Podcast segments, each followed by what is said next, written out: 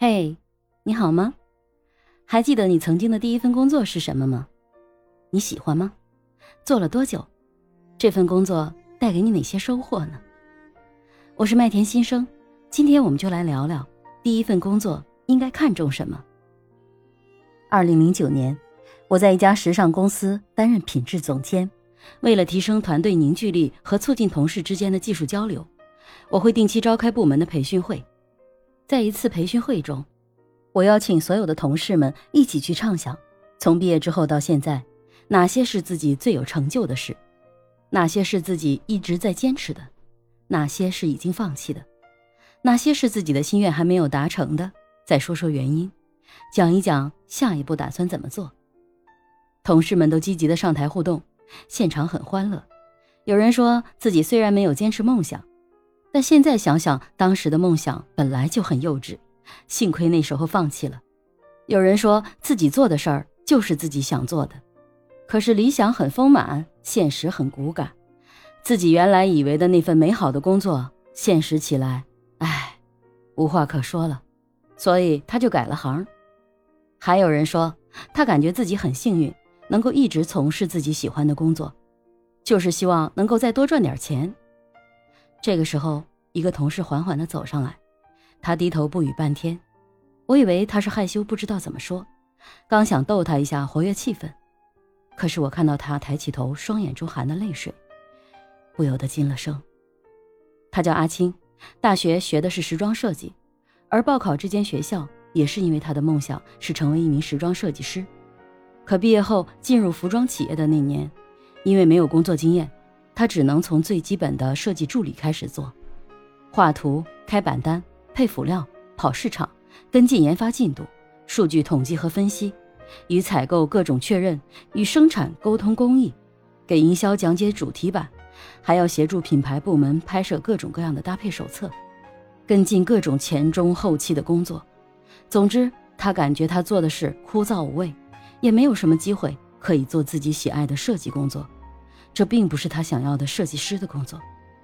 后来，一个同学转行做了质检，说工作轻松，拿的奖金也不少，于是他就转行了，一转眼就做了十几年。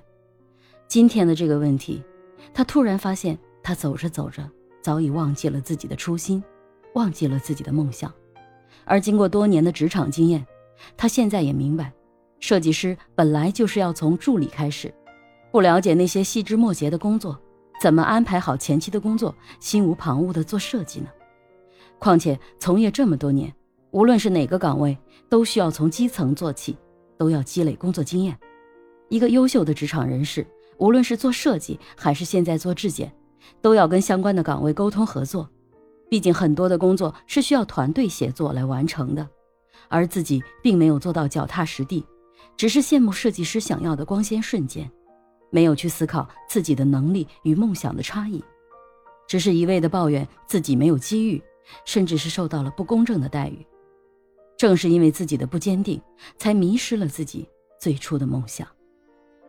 听了这个故事，你有什么感受呢？在我们选择第一份工作的时候，什么是我们要排在首位的呢？我们又如何坚持呢？有人可能会说，兴趣是我求职的首要选择。可是很多人到现在可能都不知道自己到底喜欢什么，或者是做了一段时间，以为自己喜欢的工作，可却发现原来喜爱的事情变成工作的时候，才知道完全不是那么一回事儿。其实并不一定是兴趣爱好自己不喜欢了，而是过去我们对这份工作的认知只看到了表面的光鲜，而没有去想到要得到这样的结果背后。要走怎样的路？就像文中我讲的故事一样，哪有什么所谓的毫不费力？我们看到的所有功成名就的背后，都是无数的刻苦和努力。那么还要考虑什么呢？薪水吗？谁不想多赚钱呢？可是除了短期的薪水高，长期的这个工作岗位能否持续稳定的有收入呢？我们想要选择的这个岗位有没有机会有更多晋升的空间？它未来的职业发展路径和职业通道是否是顺畅的？是不是会随着工作时间的增加而增加我们的经验，从而让自己的技能更有含金量呢？有没有可能在未来这份岗位被 AI 的技术所取代呢？除了薪水之外，如果前面的主人公也有考虑这些话题的话，他可能就不会那么轻易放弃他梦想的设计师工作了。第三，完善的培训体系，在一个相对大型或者是正规的企业里，有一些固定的培训机构，甚至有企业专门针对新人有管培生计划，对于新人走入社会是非常友好的，可以缩短自己进入社会的磨合期。企业的培训体系也能结合企业的实际情况和大学的所学专业，做很多通用能力的培训。这些企业提供的内容对于提升我们的综合能力是非常重要的。同时，由于公司本身管理体系的支持，在这样的企业里工作，可能更能增加全面的系统的行业经验，积累行业人脉。如果薪水差别不大的情况下，甚至是薪水低一点，这种培训。